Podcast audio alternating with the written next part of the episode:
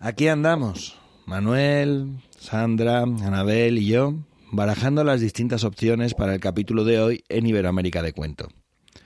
Dice Sandra que pintan bastos. Manuel quiere cantarnos las 40. Anabel pide que pongamos las cartas sobre la mesa. Y yo, señoras y señores, traigo unas en la manga. Hoy, en Iberoamérica de Cuento, vamos a hablar de cartas y cuentos. Comenzamos.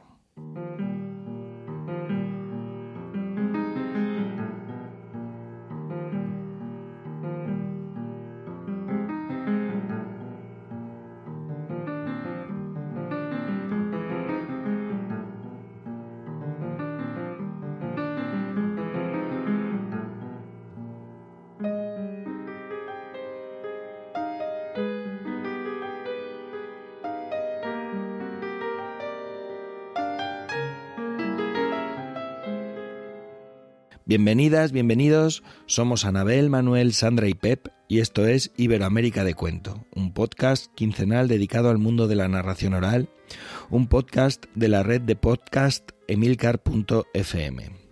Hoy, en nuestro capítulo número 60, vamos a hablar de las cartas y los cuentos. Pero antes, ¿qué tal amigas? ¿Qué tal amigo? ¿Cómo andáis? ¿Qué hacéis? ¿Cómo estáis? Pues muy feliz desde este lado del mundo. Eh, lo único que me preocupa es esto de que tenés unas en la manga, porque me gustaría que en esta mesa en la cual vamos a estar sentados los cuatro no haya trampas. O al menos no haya trampas a menos que estemos jugando al truco, que es un juego donde acá de este lado del mundo sí hay trampas y guiños, pero no, no voy a seguir hablando. Hola, pues encantado de estar aquí. Yo soy más de dominó y de y un poco trilero, pero bueno, pues vamos a ver qué sale hoy. Me dais miedo, ¿eh? Me dais miedo aquí, que si trilero, que si la otra con trampas, el otro las en la manga. Bueno, desde Huesca bien, ¿eh? Desde Huesca bien, los almendros empiezan a florecer. Bueno, pues nada, eh, vamos a empezar este capítulo de forma un poco alborotada y desordenada, no como el orden de la baraja de las cartas, que ya sabéis que cuando uno la compra y abre el paquetito está todo con ese orden tan bonito y esas cartas tan finas para tocar. Estas cartas ya las tenemos algo ya manipuladas, algo enredadas, así que vamos a empezar primero desambiguando, a ver qué os parece. Vamos a hacer esto que dice la Wikipedia de desambiguación. Porque inicialmente pensamos hablar de cartas postales y de cartas de baraja. Eh, y finalmente vimos que las posibilidades eran tantas en los dos sentidos que decidimos hacer un capítulo a las cartas de baraja y los cuentos y ya veremos si quizás más adelante, en algún momento, algún día, eh, haciendo un intercambio epistolar entre nosotros, pues decidimos hacer un capítulo dedicado a las cartas postales y los cuentos. Pero eso, ¿quién sabe? ¿Quién lo sabe? Ya veremos. O sea que en vez de la Wikipedia, esto fue la Wikipep. Sí, eso fue la Wikipedia. Desambiguando, desambiguando. Desambiguación, eso es. Bueno, ¿y qué os parece si para empezar, mm, eh, Manuel, ¿por qué no nos hablas y nos cuentas algo sobre el origen de las cartas, de la baraja, alguna cosica? Que yo sé que estas cosas a ti te encantan, aunque luego se te da un poco regular el tema del juego de, cartas, ¿no? Eres de los que pierden mucho porque eres afortunado en otras cosas, me parece, ¿no? Bueno... O al revés. Um, hablemos de la baraja. ¿Qué, Venga, vamos ¿qué es, ¿Qué es una baraja? Pues una baraja es un conjunto de naipes o cartas que se emplea en, en juegos de mesa. Los naipes son tarjetas que tienen una cara frontal con dibujos, números y o letras y que permite identificarlas y diferenciarlas unas de otras. Eso por un lado, porque por el dorso eh, lo que tienen es un diseño uniforme que impide mm, precisamente eso, identificarlas. Bueno, no está claro el origen de la baraja y los juegos de naipes, pero bueno, para algunos investigadores eh, se trataría de la India, para otros se trata de Egipto, donde estaría el origen, y para la inmensa mayoría provienen de China, aunque sigue siendo un misterio. En China sí que es cierto que se popularizó un juego de cartas que derivaba del papel moneda y del ajedrez en torno al siglo XII. Y luego en Persia primero, poco después, en Persia primero y, en la India después, hay noticia de un juego de cartas llamado uh, Ganjapa, eh, cuyas cartas eran redondas. Lo más probable es que los naipes, tal y como los conocemos, bueno, tal y como los conocemos, en esta forma eh, más o menos rectangular, llegasen eh, a Europa desde, desde Oriente, introducidos por, por los árabes a través de los reinos cristianos de España, aunque también se dice que fueron traídos por los cruzados. La idea de que mm, fueron introducidos por los árabes se apoya en que la baraja más antigua, eh, que es la, la llamada española, eh, tiene los palos de la baraja, se corresponden con los palos de la baraja árabe. En la baraja árabe aparecían monedas, copas, cimitarras y bastones, y habrían evolucionado después a oros, copas, espadas y bastos. Por cierto, que al hilo, esto de, al hilo de, esto que cuento de los palos, hay varias teorías que vinculan estos últimos con los grupos sociales de la Edad Media. Oros para la nobleza y la burguesía, copas para la iglesia, el cáliz, lógicamente, espadas para los señores feudales eh, y la soldadesca y los bastos, pues para el pueblo llano. También se vinculan con los cuatro elementos, el fuego del oro, el agua de la copa, el aire en la espada y la tierra en los bastos. También hay una baraja, la napolitana, que se disputa con la española haber sido la primera eh, en Europa. Yo, por cierto, tengo una de estas barajas napolitanas y es una preciosidad las ilustraciones. Y así como alguna curiosidad más es que buena parte, en buena parte de Europa la impresión de las cartas se hallaban bajo el control de la corona, y que no son pocas las veces en las que se prohíbe jugar a las cartas. Pues traían trifulcas, enfrentamientos y, bueno, pues estaban también vinculadas con, con bueno pues con, la pérdida del tiempo. Y hay, hay incluso una prohibición que prohibía jugar a las cartas y utilizar barajas los días de labor. Me imagino que esto sería porque si estaban haciendo eso no hacían la labor o porque les daban las tantas de la noche jugando a esto no eh, e incluso en Marsella, en la abadía de San Víctor, hay un abad que prohíbe en el siglo XIV jugar a las páginas, que esto me parece impresionante, jugar a las páginas, que se creen que estas páginas pues eran precisamente los naipes, y es que si uno piensa en una baraja como un libro, los naipes serían sus páginas. Y por último, bueno, pues hablar de la baraja del tarot, que aparece a finales de la Edad Media en Europa y que aparece con eh, intenciones adivinatorias y vinculada a lo esotérico y, la cartomancia. Bueno, igual puedo sumar. Puedo, más que sumar, eh, observar, ¿no? Que estamos hablando de un juego que muchas veces es un juego de azar o de habilidad, pero fíjense que también está vinculado al tema del papel y la escritura porque hay otros juegos de azar como los dados, que no los vamos a trabajar hoy obviamente, que existen desde mucho antes, pero digamos aquí lo que estamos teniendo es un elemento que es el papel o el cuero o la tela, digo, depende del material, ¿no? Pero en general estamos hablando de algún tipo de, superficie que además está escrita, o sea, pensando un poco en esto de las lecturas, eh, pero solo eso, ¿no? Una observación.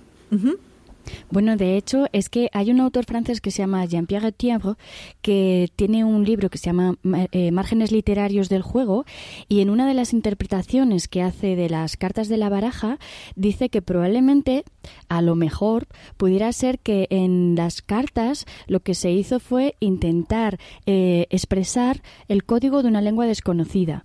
Entonces, fíjate qué interesante lo que tú dices, Anabel, y cómo en estos papeles, como decía Manuel, intentan reflejar esa lengua que se estaba, se estaba dando por desaparecida. O la segunda interpretación que él da, que esta yo creo que es la que más nos viene a nuestro territorio, eh, es que dice que la baraja en su conjunto también se puede considerar como una máquina de imaginar a través de esas imágenes que aparecen en cada carta.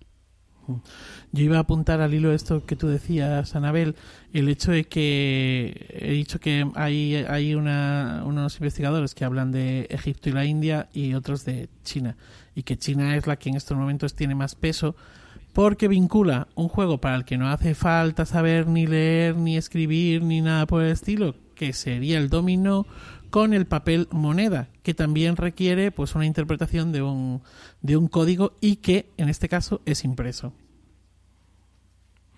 Bueno, bien interesante así esta manera de ir adentrándonos poquito a poco en el ámbito de las cartas, ¿no? de la baraja. Ahora, si os parece bien, estaría bien eh, que echemos un vistazo a los cuentos y quizás no solo a cuentos de tradición oral, si hay algún otro cuentito o algún otro eh, cuento mm, literario o preferentemente literatura infantil y juvenil que conozcamos, en el que aparecen las cartas como elemento, como objeto importante, pues eh, es el momento. Eh, Sandra, quizás eh, has hecho alguna pequeña búsqueda en este sentido. Bueno, pues hice, hice una búsqueda em, inspirada por Pep. Me dijo, venga tú, que seguro que encuentras cuentos de cartas. Y yo, voy, voy, voy. Y es verdad que enseguida me acordé de un romance que había grabado en Bailo en 2007 que, que tenía que ver con, con las cartas, pero bueno, llegaremos a él, llegaremos a él. Eh, sí, si buscamos un poquito, bueno, un poquito no, hay que buscar bastante. ¿eh?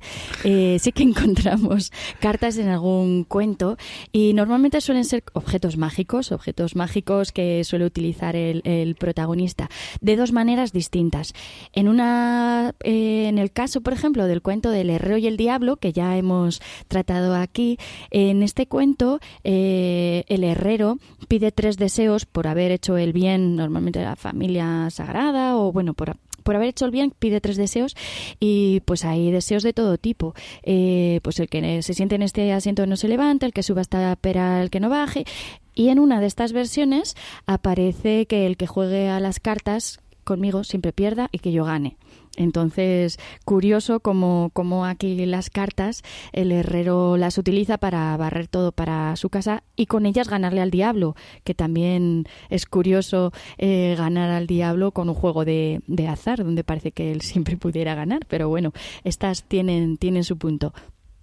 Mira, hay un, un, cuento, bueno, hay varios cuentos donde las cartas son un recurso para, para el protagonista, ¿no? Eh, por ejemplo, estaba mirando, eh, ya que me dijiste, no, es que es difícil, es verdad, es difícil, es difícil. He mirado, en el, por ejemplo, en, el Atus 750H, eh, allí hay una versión en la que es un notario, no, un leñador, un leñador el que mm, recibe la visita de Jesús, los apóstoles, yo no sé cuánta, un montón. Ahí, toda la corte celestial se le queda alojada en casa y entonces él es muy amable, los tiene a todos ahí alojados y cuando se marchan le conceden un deseo y efectivamente él elige eh, que, le, que le regalen unas cartas con las que nunca pueda perder.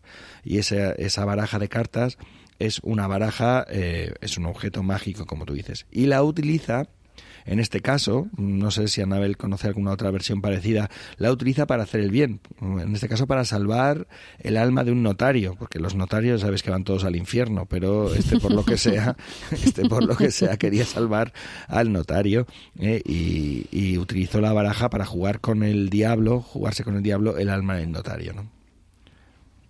Qué chulo. Bueno, y luego... En esa, en esa variante, perdón, un, solo detalle para sumarle, en esa variante tiene una subvariante donde hace 12 juegos con el diablo, 12 juegos de cartas con el diablo hasta que finalmente le gana. Eh, que el 12 además, pensando en el contexto religioso, siempre tiene que ver con los 12 apóstoles y bueno, otras 12 virtudes que muchas veces aparecen en, algunos de estos cuentos religiosos, pero eh, me lo imagino a este señor diciendo otra y otra, o al diablo diciéndole no, otra más, otra más, el mejor de tres, el mejor de cinco, bueno, no, no, gana los 12 el diablo. Solo eso, ah, perdón, Sandra, ahora, sí te dejo. Ahora, Anabel, ahora nos metemos un poco más con el tema de del Atu, que me parece que yo me he anticipado. Pero... No, no, está, está todo bien, pero, pero de todas maneras este 750 justo por eso tenía ese, esa nota de color. Sandra, disculpa mm. que te, te, te interrumpí. No, no, estupendo, estupendo que la otra faceta en la que podemos encontrar las cartas ahí como un protagonista importante es precisamente porque el protagonista del cuento eh, se exceda, se exceda con ellas y como castigo por estar jugando todo el día, pues tenga que partir de viaje. Es, por ejemplo, el caso que podemos encontrar en algunas versiones de Blanca Flor, donde el protagonista está todo el día jugando las cartas y al final eh, castigo tiene que salir al mundo y hasta que no encuentre a esa hija de el diablo y se consiga casar con... Bueno, pues también encontramos allí esas cartas, esas cartas que le empujan, que, que hacen de detonante para que empiece la verdadera historia del cuento. O sea que de alguna manera siempre a, al lado de las cartas me merodea el diablo para bien o para mal, ¿no? No sé, incluso fuera de la tradición occidental, eh, Anabel, si tú conoces alguna otra versión o algún otro sí. cuento. Sí, sí, uno, uno de mis cuentos favoritos para contar es un cuento maorí que mm, lo que tiene es que refleja muchísimo el momento de contacto en que los ingleses ocupan Nueva Zelanda. Y el cuento se llama El diablo que jugaba las cartas. Y en realidad el juego de cartas es una forma de expropiarle a tres personas maoríes de sus tierras. Porque justamente se hacen del vicio, justamente la carta asociada, el juego de cartas asociado a la apuesta y a los vicios, se, mm, se hacen muy fanáticos de los juegos y otro maorí que trabaja para el gobierno inglés los convence de que apuesten sus tierras, apuesten sus tierras, total, las tierras en realidad son comunales, o sea, no existe la idea de la propiedad individual y bueno, para ellos esa lógica de los ingleses de la propiedad individual es ridícula y entonces se ponen a jugar y literalmente van perdiendo tierras, tierras, tierras, eh, apostando con este otro que además hace trampas. Ese sí tiene un as en la manga eh, mucho más agresivo que el de Pep, que es, digo, a, a Pep no le voy a acusar de hacer trampa, pero este otro sí. Y aparece un diablo, pero no es un diablo, el diablo cristiano, es en realidad un ser mitológico maorí que es, lo envían los antepasados de estos hombres que están perdiendo sus tierras eh, para ir a jugar a las cartas y ganarle al tramposo. Y entonces le va ganando y ganando y ganando y ganando, no importa qué trampas haga el otro, eh, para poder ir recuperando o al menos que no sigan perdiendo esas tierras. Es súper interesante el cuento porque eh, es un recorte ideal de qué estaba pasando en 1860 en Nueva Zelanda. Digo, tiene todos elementos, aparece mencionada hasta la reina Victoria como la reina Wikitoria. Imagínense, ¿no? Digo, así, ¿no? En, la lengua, en la lengua tal cual los maoríes lo mencionan. Pero además eso, ¿no? El juego de cartas como ese espacio moderno que traen los ingleses como un espacio de atracción para estos indígenas que además vienen con su mentalidad respecto a cómo es la tierra, la idea de la tierra, la idea de lo colectivo, eh, y bueno, y cómo la historia va, va, va digamos, empeorando hasta que aparece este diablo que en realidad es un, bueno, es, quien viene a protegerlo. Así que ahí tienen eh, la baraja, no una baraja española, es una baraja como diríamos francesa, ¿no? Que es la que tiene los otros símbolos porque están jugando un póker que es medio falso, ya que también el que les enseña a jugar les enseña como quiere, eh, pero fabuloso. Y además fabuloso que este ser mitológico sepa jugar a las cartas sin haberlas aprendido. O sea, él va, se sienta en la mesa y empieza a ganar. O sea, y uno dice, pero espera, ¿para dónde aprendió a jugar a las cartas? Bueno, eso el cuento no lo dice. pero ahí está, ahí está. Así que ahí, ahí lo tienen, ¿no? Pep, dices que, que el, diablo está alrededor de las cartas. ¿Será que el juego es que es peligroso y nos cuentan estos cuentos para que no nos pasemos con las cartas? claro, es que es que hay muchas prohibiciones ¿eh? con el tema de las cartas. O sea, eh, la baraja y todo esto que os he dicho, estamos siglo XII en China, eh, eh, en el 13 o finales del 12 ya está aquí y ahí eh, voy a ver si consigo recordar alguna de las de las prohibiciones, ahora lo miraré, pero hay muchos sitios en los que se están prohibiendo las cartas porque todo lo que hay, o sea, todo lo que hay alrededor de los juegos de cartas y de la baraja trae la ruina. No, y no solamente eso, además hay un montón de supersticiones o tradiciones orales también que van variando de región en región respecto a la baraja de cartas. Por ejemplo, eh, no te la tenés que comprar vos, te la tienen que regalar. Esa es una. O, por ejemplo, pensando en un juego de cartas común, pero también en una tirada del tarot, yo esto no lo sabía y esto me lo fueron enseñando, eh, no tenés que cruzarte de piernas ni de brazos. Eh, cuando estás jugando. Entonces también hay como un montón de aspectos donde hasta lo físico influye o tiene, eh, digamos, una toda una ceremonia construida alrededor. Iba a sumar otro cuento que también aparece, digamos, con influencia europea o aparece esto de los blancos, que es que los navajos en Estados Unidos tienen un dios eh, muy asociado al juego, que justamente es un apostador y en algunos casos apuesta en juegos navajos, pero también cuando está la presencia americana, inglesa en realidad, ¿no? La ocupación del territorio por los ingleses, empiezan a aparecer también los juegos de cartas y muchas veces aparece también la trampa. Eh, ¿no? Esta, esta, esta contradicción entre estos dioses vinculados al juego, que ya se ven en Grecia, se ven, bueno, en Egipto también, eh, pero también a esto de las apuestas. Las apuestas en realidad son los puntos débiles donde sí aparece el diablo, por lo menos el diablo cristiano. Pero bueno, en este, en este otro, los navajos, lo que tienen es este dios que mm, es bastante ambiguo respecto al bien o al mal que representa. Eh, sí, obviamente va a tener historias donde tiene finales muy malos y otros donde tiene finales muy buenos. Bueno, pues no pierdas la comba, no pierdas el hilo, no, Anabel, que vamos a continuar porque ahora me gustaría eh, analizar, mm, si os parece bien, eh, dónde o en qué atus de alguna forma está más vinculada directamente la baraja, ¿no? Porque eh, hay algunos cuentos que de hecho incluso se cuentan con baraja, ¿no? A esto, a, este, a este charco de lodo queríamos llegar para revolcarnos como marranos. O sea, todo ha, sido, ha sido un transitar lento y despacito hasta llegar aquí. Y si os parece bien, eh, Anabel, puedes contarnos si quieres eh, algunos de los de los atu más vinculados, que serán poquitos, pero sí, podemos buscar ejemplos que conocemos o que hemos buscado que, o que o que hemos oído, no lo sé. Sí, tal cual. O sea, son pocos los atu vinculados al juego de naipes o de cartas. Eh, en particular son cuatro, el 1613, el 1827A, el 1839A y el 750H, que era el que vos habías mencionado. Incluso los busqué con otras palabras clave, busqué juego, busqué, digamos, eh, en inglés, en español, digamos, fui buscando, no aparecen. Y eh, para buscar también, pensando en los motivos, o sea, en, el, en, en la guía de Thompson, también las cartas no aparecen de por sí, aparecen o vinculadas a elementos mágicos o vinculadas o al diablo o nuevamente, ¿no? Algunos de estos trucos. Incluso hay una hay un motivo que Thompson menciona que es ahora en este momento no me acuerdo si era Vishnu, creo que es Vishnu, con sus tres esposas jugando a las cartas. Pero traté de buscar la historia y no la encontré.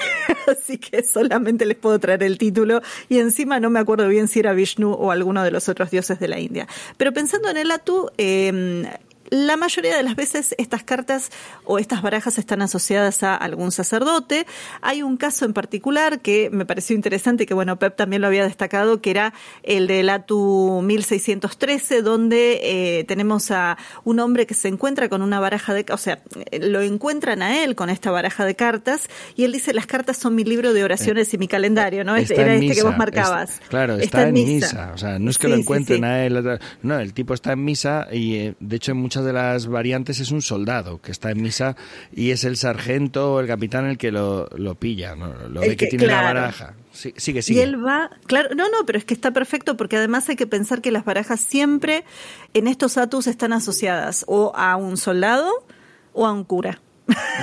son los dos son los dos tipos de personajes que aparecen. El cura desde una situación un poco tal vez más pecaminosa pero el soldado eh, muchas veces es esto el elemento que ustedes mencionaban en Blanca Flor o el soldado y la muerte digamos tenemos todos estos personajes donde el soldado y la baraja van asociados porque obviamente van asociados los soldados a los naipes. Pero en este caso que lo encuentran en la misa él dice es mi calendario es mi libro de oraciones y entonces cada carta va a tener para él un significado espiritual no entonces el as, Dios Padre, el 2, la naturaleza dual de Cristo, el 3, la Santísima Trinidad. Digamos, ah, van apareciendo cada uno de estos que también em, me recordaron, me trajeron a, la mente un cuento que se cuenta acá en América, no sé si se cuenta en otras partes, pero eh, accidentalmente un hombre acepta que el diablo sea padrino de su hijo eh, y entonces un día el diablo lo viene a buscar y entonces para que el diablo no se lleve al hijo, el diablo está golpeando la puerta, golpeando la puerta para llevarse al ahijado y ellos van citando todos estos números, o sea, el uno es Dios Padre, el Dios la naturaleza dual de Cristo, el tres la Santísima Trinidad, el cuatro los cuatro evangelios, el cinco las llagas de Cristo, hasta el doce, en este caso el soldado cita hasta el diez, y eso hace que el diablo se espante y se vaya. Bueno, cuando el soldado estaba citando estos números, yo dije, ay, me vino este cuento americano a la cabeza porque, ¿no? La, simbología, ¿no? Y, y en un punto el recitar un catecismo, ¿no? Porque es eso lo que está pasando acá, está recitando ese catecismo, bueno, ahí aparece. Y después las figuras de las cartas, el soldado dice que son la Virgen María, las tres mujeres en el Santo Sepulcro, los cuatro reyes son tres reyes magos y el más grande, bueno, etcétera, etcétera. ¿no? Todo esto hace que em, en un momento una de las figuras sí le preguntan qué representa eh, y él dice, no, no, esto, esto, es una blasfemia, es una carta de blasfemia y es porque tiene que ver con quien me descubrió con las cartas, eh, que me acusó de tenerlas acá en la misa, está representando a esa persona que me acusó. Entonces, el, superior de este soldado lo premia y a la vez también lo castiga porque igual sí tenía una baraja de cartas en, en la mano, ¿no? Entonces tenemos eh, esta, esta figura así interesante. Y en los otros casos, em, en, en los otros atu que yo les decía, por ejemplo, se le cae de la manga a un cura durante la misa, también durante misa, una baraja de cartas. Y entonces él le pregunta a los niños, ¿qué es esto? Los niños reconocen las barajas y él dice, bueno, eh, así como ustedes la reconocen, este es el castigo que les va a pasar si ustedes están, digo, eh, en realidad el cura es el que está pecando por tener las cartas encima, pero termina utilizándolo como una muestra de poder y una admonición a esos pequeños que están ahí presentes y que fueron testigos de su, de su error. Así que ahí, digamos, son unos atus muy específicos. Sandra, sí.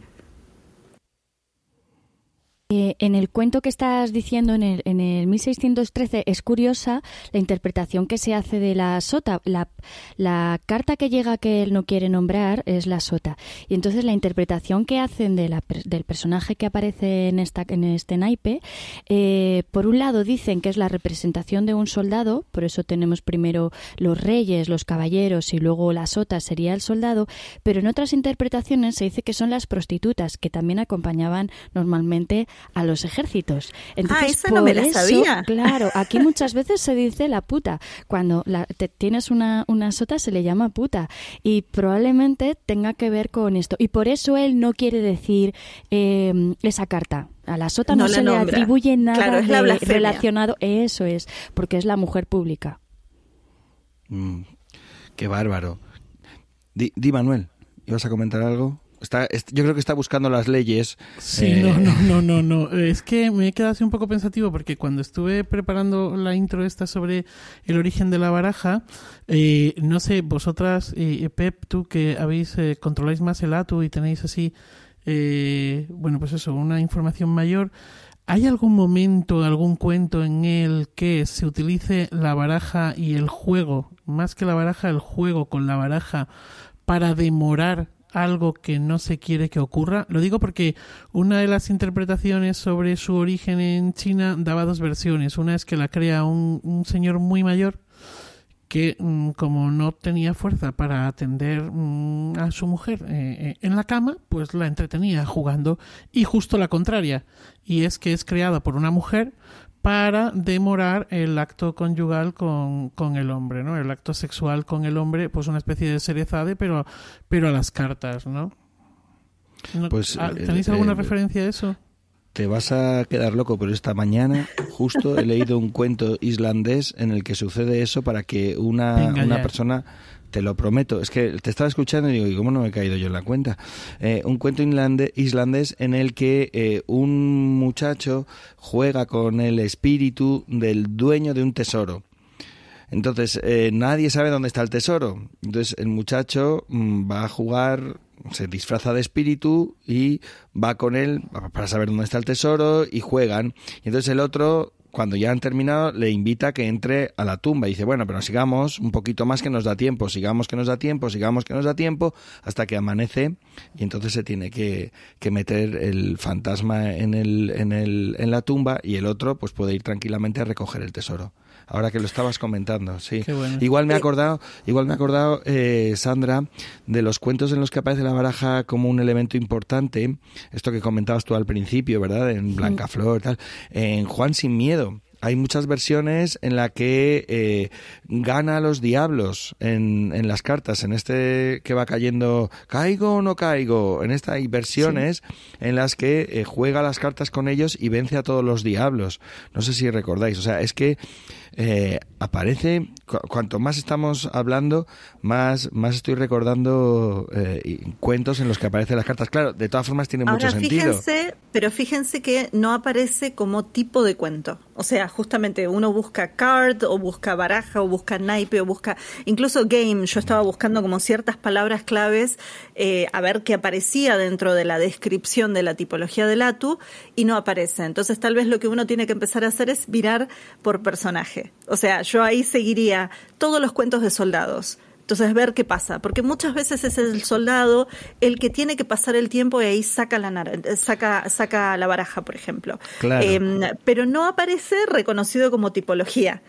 O sea, es, es, interesante pensar que tal vez en algunos casos los naipes están, pero más como característica del personaje y que no se reconocen como un, un tipo propio o por eso les digo, o motivo, digo, me costó un montón encontrar, igual obviamente que la, la, base de datos de Thomson es dificilísima de buscar, por lo menos online, la que yo tengo, entonces no pude encontrar realmente cartas. Seguramente si lo busco con más tiempo y más recursos, eh, o, o, tal vez las versiones en papel, tal vez encuentre, pero por ahora no pude. Y ahí tal vez el, el motivo carta eh, de...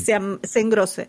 De todas maneras, eh, te, os, os, iba diciendo, es normal que las cartas aparezcan, eh, ya sea puntualmente, ya sea con una, un protagonismo mayor en los cuentos, porque eran un elemento cotidiano y un recurso habitual para matar el tiempo, ¿no? Para hacer cosas de poco provecho, para dedicarse al ocio en vez de al negocio. ¿Mm? Lo que pasa que eh, todo tiene su cara y su cruz y las cartas que pueden ser un entretenimiento eh, bien eh, relajado, bien tranquilo, bien ingenuo, puede convertirse también en una maldición, como sabemos. Todo tiene y eso es lo que de alguna forma están criticando muchos de estos cuentos, ¿no? Y una cosa más pensando en que eh, acá en América, por lo menos en un momento que estaba la tradición de en los velorios, no las, las novenas o, los velorios que duraban muchos días, eh, en algún momento se contaban cuentos. Y es algo que se ha reemplazado por juegos de cartas justamente para pasar el tiempo, para mantenerse despierto. No, no pasa tanto acá en ámbitos urbanos, pero sí en ámbitos rurales, en algunas zonas andinas. Varias personas me han dicho eso. O sea, se ha dejado de contar cuentos, o se ha dejado de contar la cuenta. Digo, hay un montón de, de formas. Y lo que se hace es se juega a los naipes.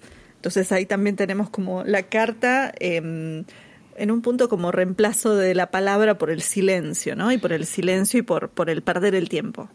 Bueno, y por dar un pasito más, metámonos con las relaciones de cartas, que en realidad es, esto es eh, los cuentos que se cuentan de alguna forma ilustrados por las cartas de la baraja, ya sean eh, eh, toda la toda la baraja al completo ya sea una parte de la baraja, ¿no? Que normalmente precisan que la carta de barajas se coloquen en una posición, en un orden concreto y según se van sacando las las cartas, pues se vayan se vaya contando una historia. Yo tengo, por ejemplo, un par de relaciones de cartas que así vienen así vienen tituladas en el en la compilación del folclore andaluz del del 1882-83.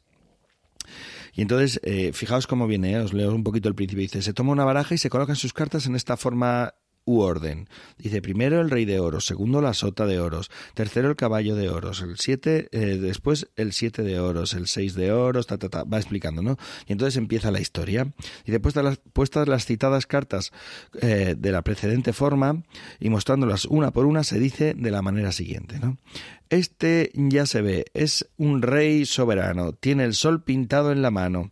Este rey tiene una hija, esta ya es la segunda carta, tan bonita y tan bella que tiene el sol pintado en el grandor de una estrella. Y así va siguiendo, rimado, ¿no? Entonces van sacando, y en este caso son las 40, las 40 cartas, ¿no? Y hay otro ejemplo eh, que tiene en relación de baraja, que es el cuento que tú, que tú contabas, estando un soldado eh, en misa, eh, tenía una baraja baraja de naipes, tal, entonces lo va contando y va explicando cómo le cuenta de forma rimada eh, el, el, el, lo que es ese catecismo que comentabas tú. Aunque no sé si Sandra, creo que ella, ella había encontrado incluso algún audio, no sé.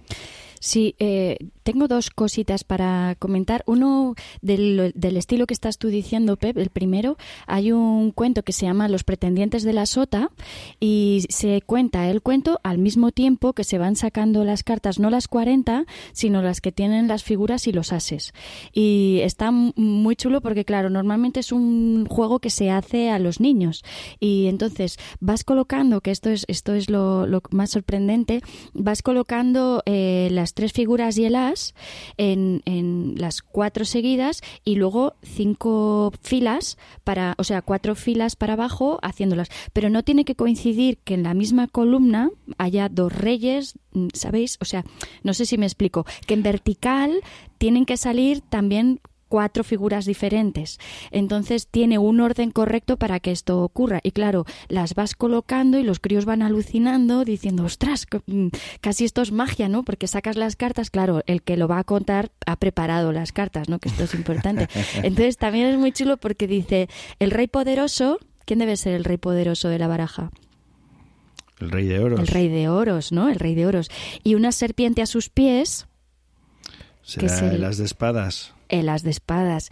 El caballero de copas y el palo de una mujer. Y entonces sale la... El caballo de copas.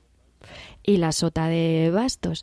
Toma mujer esta copa yo con mi maza y mi caballo, sale la sota de copas y el caballo. Entonces está muy chulo porque está rimado, tienes las cartas que las vas colocando perfectamente una tras otras y claro, queda narrada esa historia que va ocurriendo con, con ese rey poderoso y toda la gente que se va encontrando por el camino. Y, y lo otro que os estaba contando que lo he nombrado al principio, eh, tiene que ver, claro, Pep cuando me dijo, cuando nos dijo, vamos a hablar de cartas, ¿tenéis cuentos de cartas? Y dije, pues, pues no. Pero luego sí que me vino que en el 2007 hice un trabajo de campo para, para la sección de patrimonio del gobierno de Aragón y mm, estuve entrevistando en el parque en el Parque Cultural de San Juan de la Peña y allí estuvimos con Nereida Muñoz haciendo el trabajo en, bueno, pues bastantes pueblos y a mí me tocó uno de los pueblos fue Bailo y allí iba a entrevistar a una señora, María Jesús, que era eh, una señora muy mayor, que tenía muy buena memoria y, mm, yo cuando fui a entrevistarla me dijo, nos vemos en el huerto. Y dije, bueno, pues nada, yo llego al huerto. Y cuando llegué no estaba sola. Eh, estaba una vecina que era Alicia Fanlo Fernández, que pues se había criado, era más joven, debía tener como unos 20 años menos que, esta señora, pero bueno, ella debía tener entonces pues ya 50 y pico o 60 y algo años, ¿no? Y, tenía una memoria impresionante porque se había crecido en las faldas de esta vecina, las de su madre, las de las mujeres de la calle y contaban muchos romances. Y entonces Alicia recordaba el romance de los naipes de las cartas, que resulta que es el cuento que estamos diciendo del soldado, pero está rimado. Entonces yo creo que lo más bonito, por muy bien que yo sepa leerlo, no me va a quedar ni la mitad de bonito de lo que ella cuenta. Así que si os parece, pues vamos a poneros esta sorpresita para, para que veáis cómo, cómo se narra esta historia de los naipes de la carta y el, y el soldado.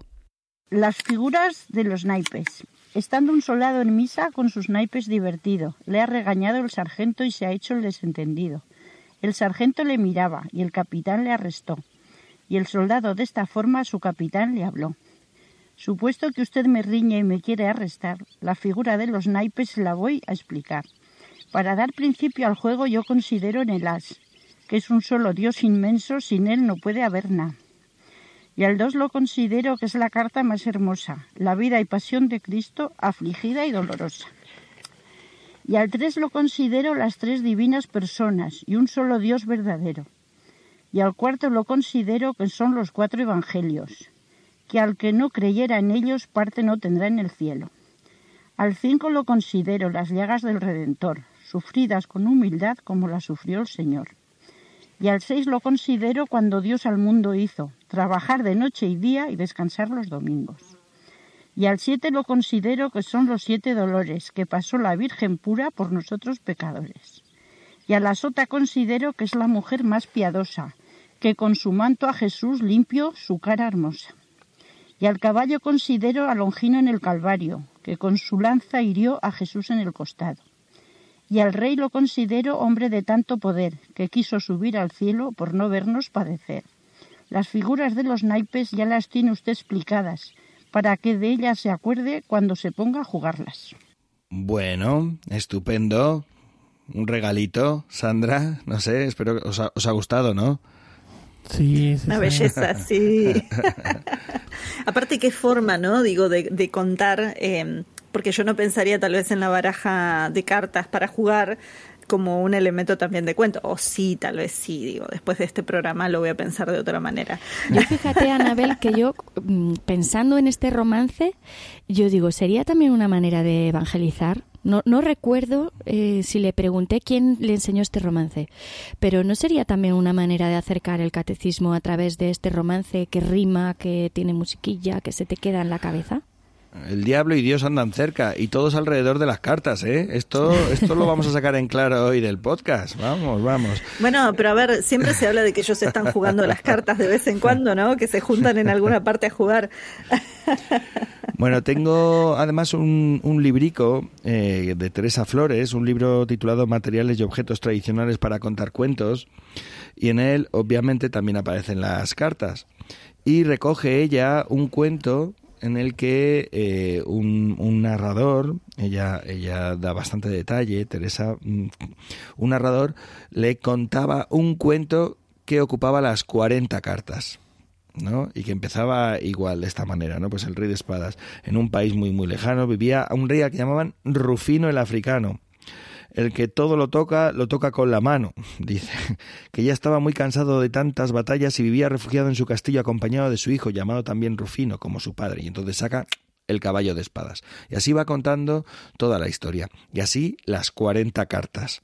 Eh, no os la voy a contar porque ocupa eh, como cuatro páginas del libro, pero no es tan eh, rápida como otras que no que de pronto y, y, pagó siete monedas y el otro le entregó seis pero no que son cinco y tal. Y entonces van sacando así rápidamente las las cartas numéricas de, de la baraja no y bueno, no sé si hay alguna otra carta, alguna otra que queráis comentar, ¿sí? Yo quería, yo quería comentar que hay otra, otra manera de utilizar las cartas que normalmente lo hacían los niños y no eran exactamente cuentos lo que contaban, pero sí que hay como juegos que tienen rimas con cada carta que va saliendo.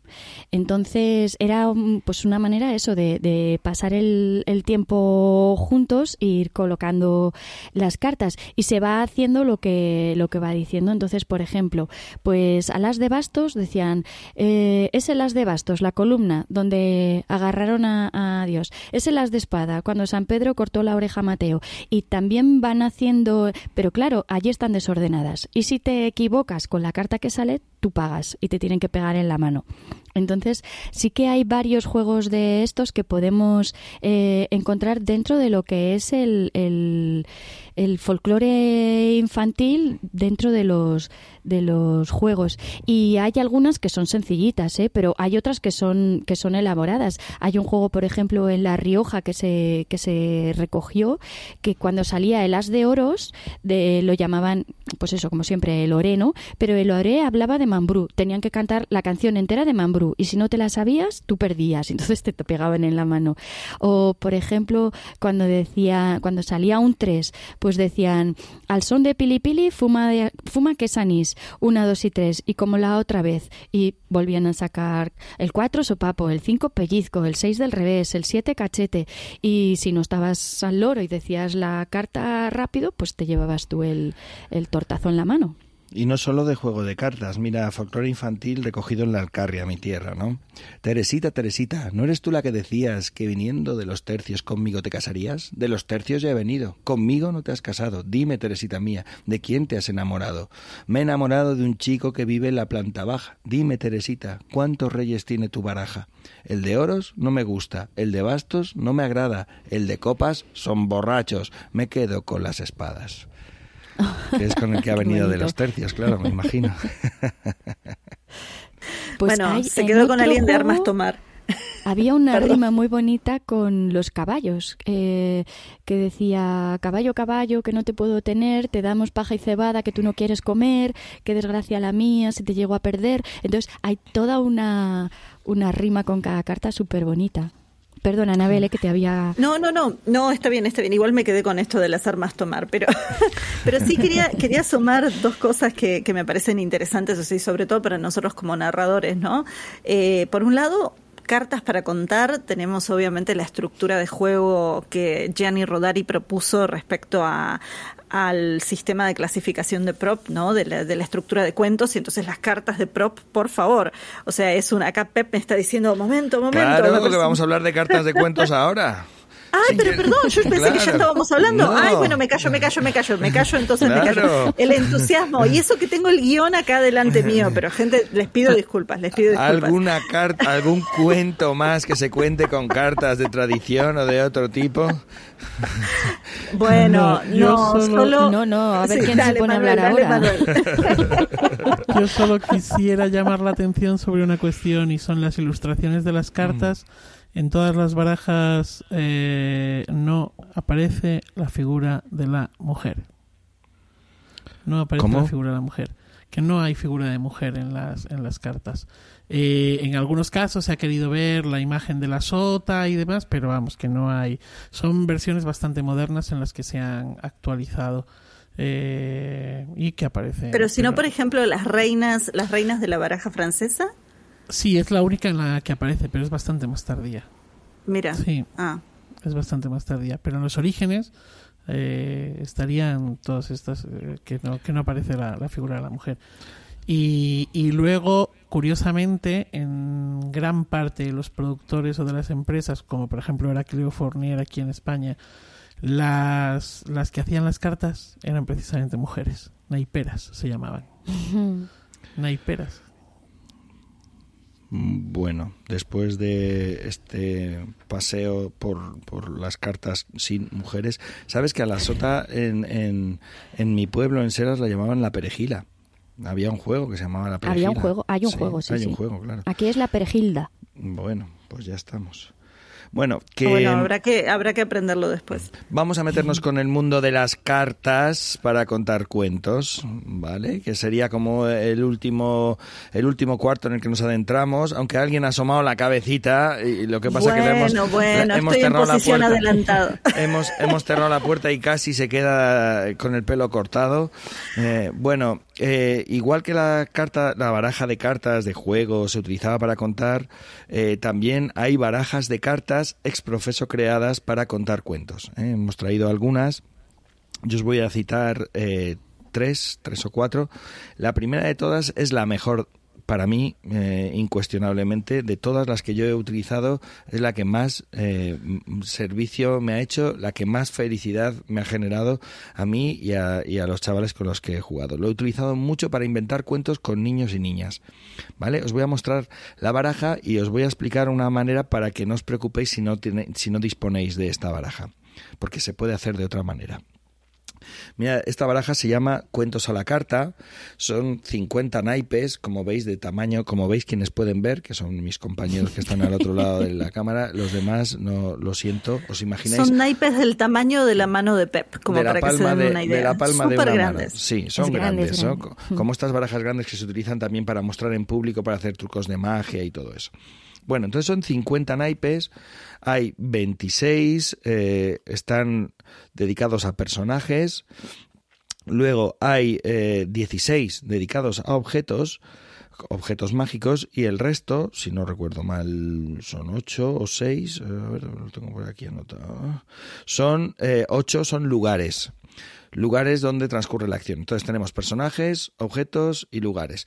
Y ya está. Entonces se hacen tres mazos de cartas, tres mazos, cada uno con su tipo, y se barajan esos tres mazos. Entonces tú sacas había una vez un personaje, te pones el nombre, que vive en tal sitio, sacas el lugar, eh, y que tiene, hay que buscar siempre conflicto, sacas el, el conflicto, el problema muchas veces viene derivado de la propia carta, ¿no? Pues porque el personaje, pues imagínate, ¿no? Pues eh, eh, yo qué sé, es pobre, vale, pues es pobre y quería dejar de ser pobre, ¿no? Y de pronto un día se encontró y plum, sale un objeto mágico. Entonces, siguiendo muchas veces estructuras de cuentos tradicionales, es facilísimo ir encajando ahí las cartas e ir desarrollando, inventando un cuento, pero muchas veces ni siquiera ciñéndose a las estructuras tradicionales. Eh, sale eh, de forma natural, sencilla, porque las cartas están muy bien preparadas. Entonces, estos cuentos a la carta es una baraja que compré hace mil años. Mirad, mi funda está completamente destrozada, la pobre. Y eh, nosotros la hemos utilizado sin usar las cartas. Lo que hacíamos era, trabajábamos pre- previamente con los chavales para que hicieran ellos las cartas. Entonces las hacían de collage. Tú coges un folio, lo partes a la mitad para que todas las cartas tengan el, la- el mismo tamaño y eh, haces personaje, cada niño hacía un personaje, un lugar y un objeto. Cada niño y cada niña también. ¿eh? Un personaje, un lugar y un objeto.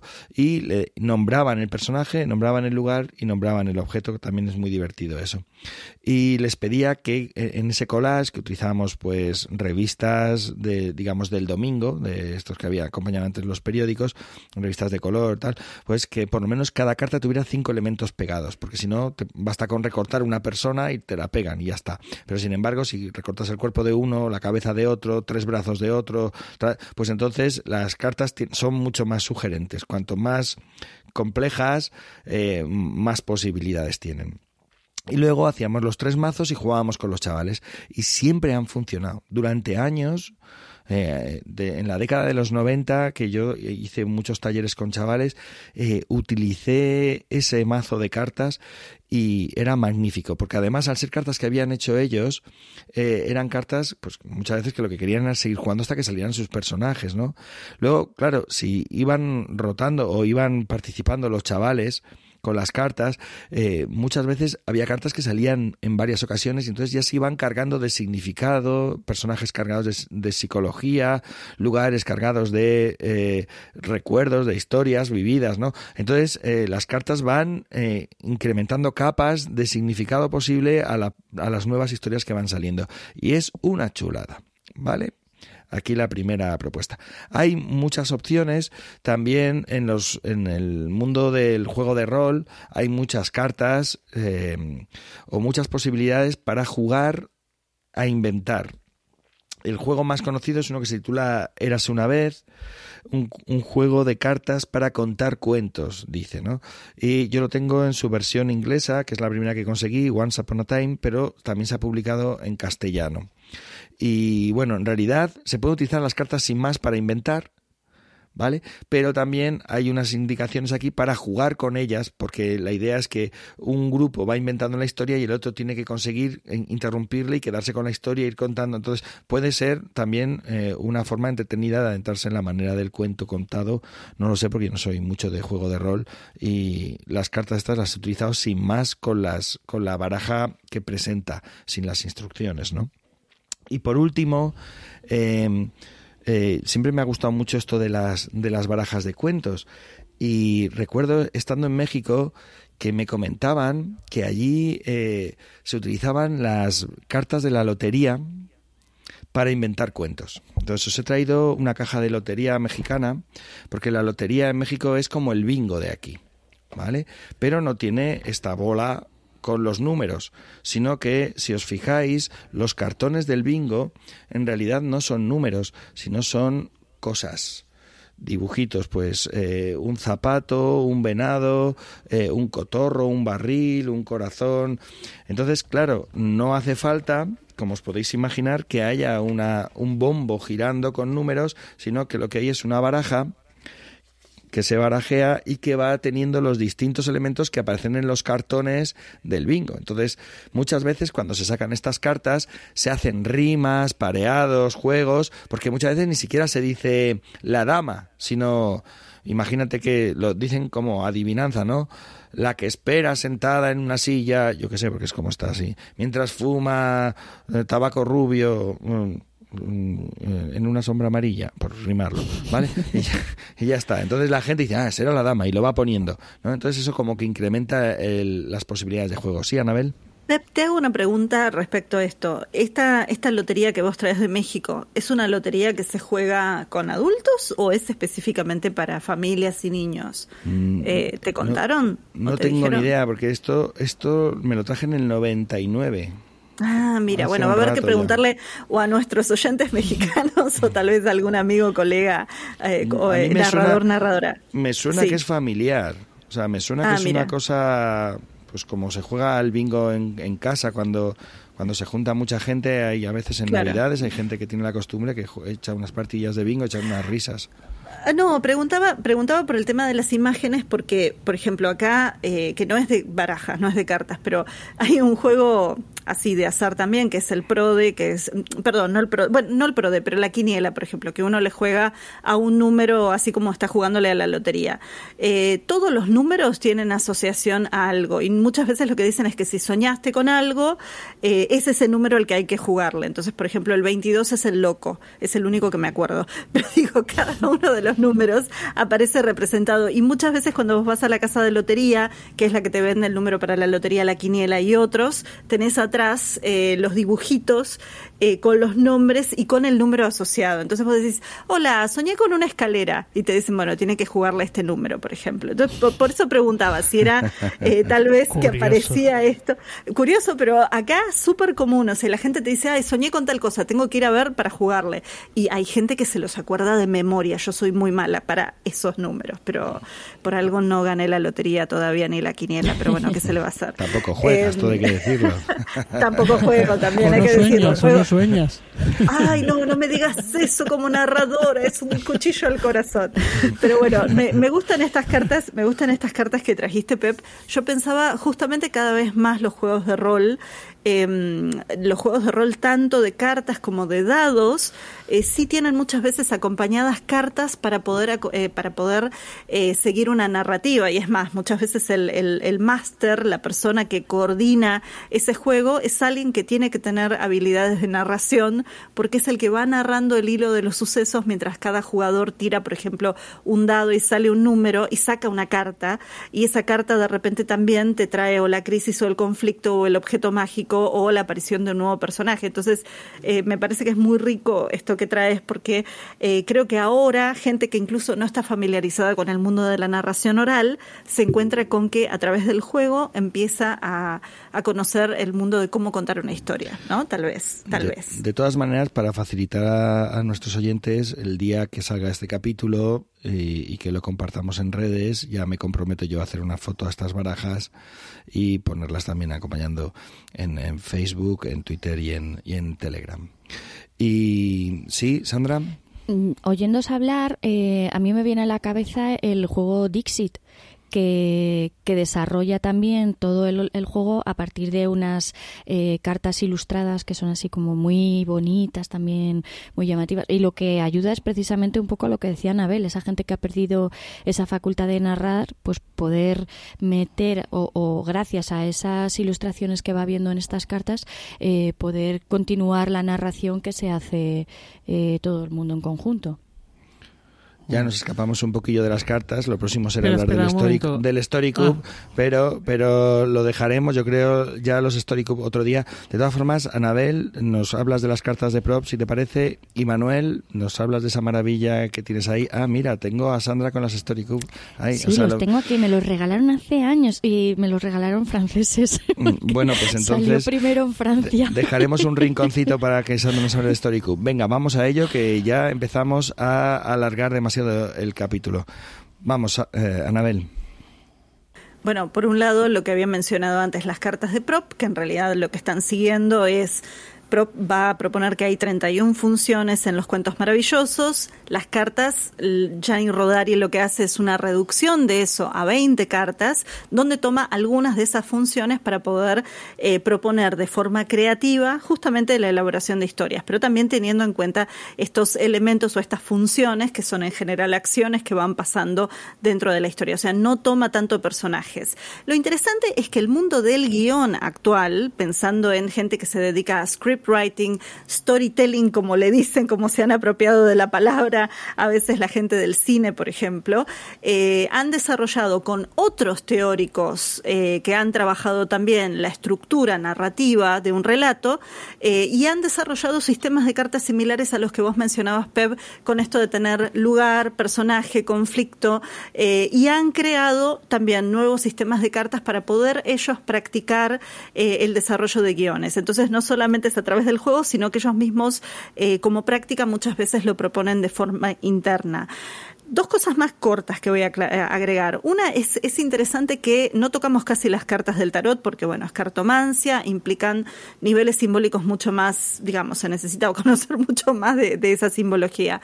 Pero hace unos años, eh, Chenke Salka, que es una narradora húngara que tiene un blog fabuloso en inglés que se llama Multicolored Diary, si quieren después les dejo el enlace, eh, ella hizo en un momento toda una serie de posteos de cuentos que el disparador eran cartas del tarot. Lo que ella tomó fue la baraja del tarot y la tomó como los arquetipos simbólicos que representan y en función de esos arquetipos fue buscando cuentos de la tradición oral de distintas partes del mundo y digamos que las cartas lo que fueron fueron la excusa para poder traer alguna historia. O sea, no, no estamos hablando de, digamos, la baraja para hablar.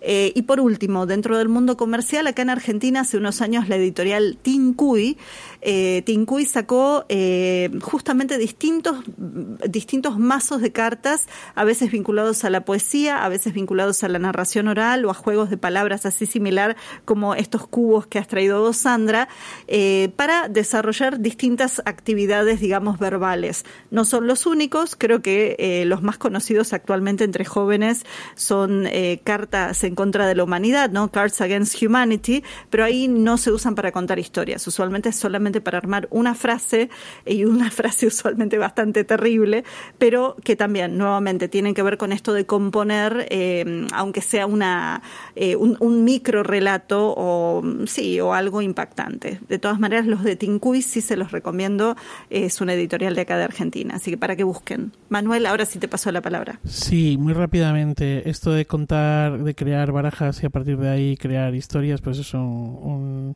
un, recurso fascinante. Nosotros en Legolas lo hemos empleado creando nuestra propia baraja que se llamaban las cartas mágicas del Quijote. Y entonces lo que hacíamos era dar una nueva versión, vamos, dar, crear con los participantes una nueva versión del Quijote a partir de los eh, figuras, elementos icónicos del Quijote. Creamos todas las cartas eh, una baraja con de 40 y a partir de ahí pues íbamos, repartíamos como si estuviésemos jugando a las cartas y cada participante iba levantando una carta. ¿No? descubriendo una carta. Y entonces conforme a eso se iba creando. Em, vale, eso por un lado. Y luego por otro lado, no son cartas propiamente dicho, es el juego de las fábulas de Enzo Mari. Lo que pasa es que tiene una estructura pues de unos cartones, de unas, de unas grandes cartas casi, que son muy interesantes porque además eh, todos estos son seis, seis cartones. Estos cartones están ilustrados por ambas caras y tienen unas pequeñas incisiones. A ver cómo explico esto. Tiene una pequeña incisión que arranca de arriba a abajo en su lado derecho, pongamos por caso, y de abajo a arriba en su lado izquierdo, de manera que permite eh, insertar unas en otras. Entonces esto crea un entramado súper interesante en el que además nos dan pues toda una serie de, de personajes, de situaciones, bueno, más que de personajes, todo tiene que ver con, al ser fábulas, todo tiene que ver con animales, ¿de acuerdo? Ahí aparecen 45 animales, el paso del tiempo se refleja con el sol y con la luna y eh, la ubicación se representa a través de eh, pues tierra, nido, árboles, nubes, ¿de acuerdo? Y bueno, pues es un, es un elemento que, bueno, en sí el, el, artilugio este es fantástico y, es un, y sirve para, para lo mismo, para crear, fantasear y demás. Yo no sé si hay edición en castellano, en España. Yo tengo eh, una edición en, en, la editorial Cortarini de eh, Italia. Eh, yo esta la compré en Roma, pero lo he visto, por ejemplo, en, en tiendas de grandes museos como en el Thyssen o en el Reina Sofía. He visto que tenían este juego. Corraini. Tú lo tienes. Eh, Edizione Corraini. Es la que tengo yo. Mm. Sí. Y, bueno, esta, esta edición de Corraini viene en italiano, inglés, castellano y creo que eso será japonés. O sea que esta es una edición en español. Las instrucciones, de luego, vienen en esta lengua. Sí, estaban en japonés también. Sí, cuando nos lo mostraste antes de empezar el programa, estaban en, en katakana. Mm, es japonés, vale. Y Sandra, vamos, brevemente, ¿te parece? Nos hablas de los Story Cubes, solamente brevemente nos cuentas qué son, ¿te parece? Y, y también de la abuela apostadora, ya por terminar con algo que no sea un cuento de tradición. Eh, los Story Cubes son, eh, son unas cajitas que, que son muy prácticas con, con, unos dados y entonces salen en cada cajita nueve dados. Yo la que tengo fue la primera edición que sacaron que era así como muy general, pero han ido especializándose. Uy, que se me cae por ahí el dado, perdón, han ido especializándose y entonces ahora hay incluso temáticos. Eh, tienes medievales, tienes del espacio, tienes... Entonces es eh, una manera de pues utilizar los dados, eh, tú los tiras, con, normalmente pues yo los suelo utilizar con niñas y niños, tú los tiras y las nueve, los nueve elementos que salen en esa cara, pues tienes que unirlos para formar una historia y puede salir cualquier cosa. Este, por ejemplo, que tengo en la mano, pues tiene una tiene un saco, tiene unas habichuelas, tiene unas olas de mar, tiene una cueva, tiene una puerta como japonesa y lo otro es como un hueso, una cabeza de dinosaurio. Eh, cambian un montón. Entonces, claro, se pueden formar historias como muy distintas. No te da la acción, eh, no te da el personaje principal, pero te da estos detonantes, estas imágenes para que tú a partir de allí puedas crear esa historia. Y bueno, pues eso, Story Cube, pues eso, eh, historias de, en, cubo y cada uno va creando lo que lo que buenamente sale.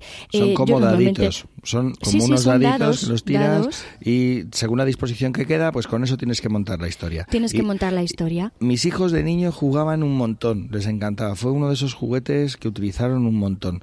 Y tenían tanto el general, que se puede comprar el general, como un par de ellos eh, ya, digamos, más temáticos, ¿no?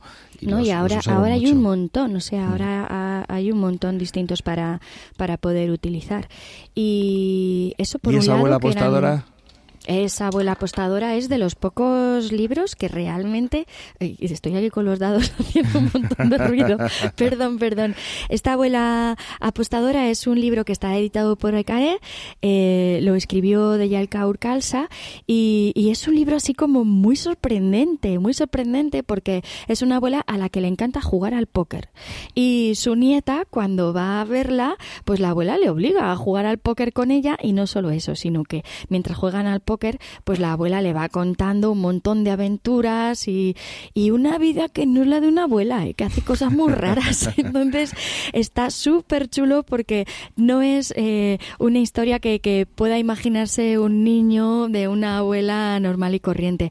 Y bueno, fue de hecho seleccionada como uno de los mejores libros del año por el New York Times y también como libro eh, notable por la American Library Association. O sea que es un libro así como muy, muy muy sorprendente. Yo la palabra que utilizaría es sorprendente. Nosotros lo leímos en casa y nos encantó. Es de los que hemos leído varias veces. Y, esa todas las anécdotas. Esa abuela fumando puros. ¿eh? Esa abuela también. fumando es que puros. Es una imagen.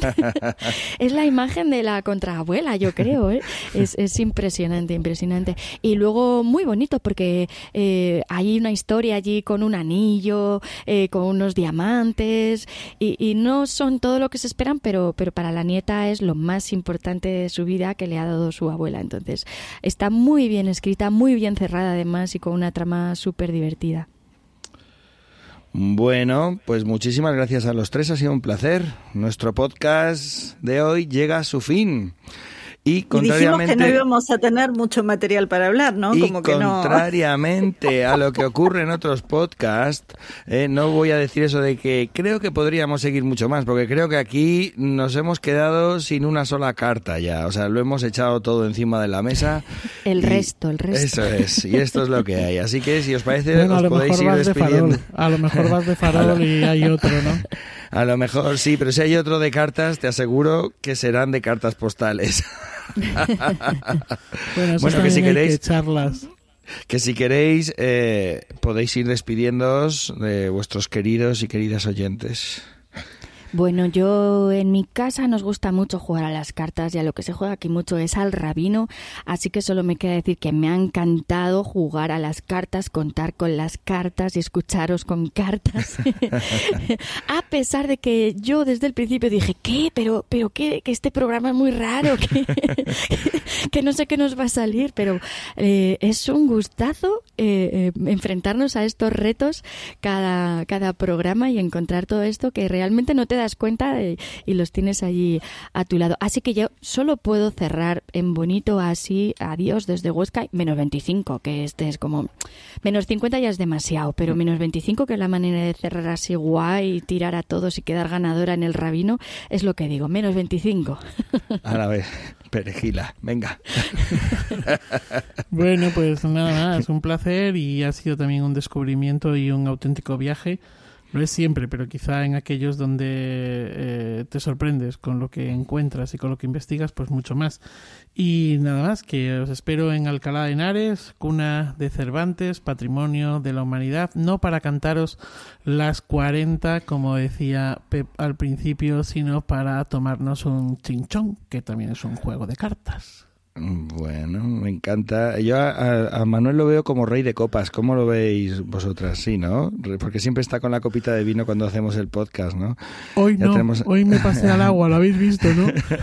tenemos la perejina, tenemos el rey de copas. Venga, Anabel. Bueno, Manuel dijo chinchón y me trajo a la infancia porque yo tenía a mi abuelo y mis tres tías sordos, así que se juntaban a jugar a las cartas todas las tardes cuando yo iba a visitarlas, eh, cosa que era muy interesante porque además los aparatos de audífono que usaban acoplaban, eran de esa época en que no hacían ¡pim! así que jugando al chinchón y a la escoba de 15, que era el juego, así los dos juegos familiares, pero más que nada también decir que hoy nos dimos carta blanca de poder hablar de este tema sin ningún problema. No se me ocurre ninguna otra alusión excepto no seamos cuatro de copas, que el cuatro de copas acá en el truco por lo menos es una carta que no vale nada, eh, ni tampoco nos hagamos la sota, que sería hacerse el tonto, por lo menos acá. No sé si allá en España o en Iberoamérica en otras partes lo dicen, pero no, no nos hagamos la sota. Eh, bueno, que tengan nada, buena escucha y hasta el próximo encuentro, como siempre. Bueno, pues muchas gracias a los tres. Desde luego, sois mi palo favorito de la baraja. Sin duda sois el palo de oros porque eh, sois un tesorillo siempre. Os recordamos que esto es Iberoamérica de Cuento, un podcast dedicado al mundo de la narración oral en Iberoamérica, un podcast quincenal realizado por Anabel Castaño desde Buenos Aires, por Manuel Castaño, su primo, desde Alcalá de Henares, por Sandra Araguás desde Huesca y por Pep Bruno desde Igal, quien ha tenido el privilegio de coordinar este sexagésimo capítulo del podcast. Sexagésimo ya, compañeras, compañeros, nos hacemos mayores. ¿eh? También os recordamos que Iberoamérica de Cuento forma parte de la red de podcast de emilcar.fm y que podéis consultar y comentar todos nuestros contenidos en las plataformas más importantes de podcasting y en emilcar.fm barra de cuento, donde tenéis acceso a nuestras cuentas en Twitter y en Facebook. Dándonos un poquito de amor por ahí, por Twitter y por Facebook, porque de verdad lo, hacemos con cariño. ¿eh?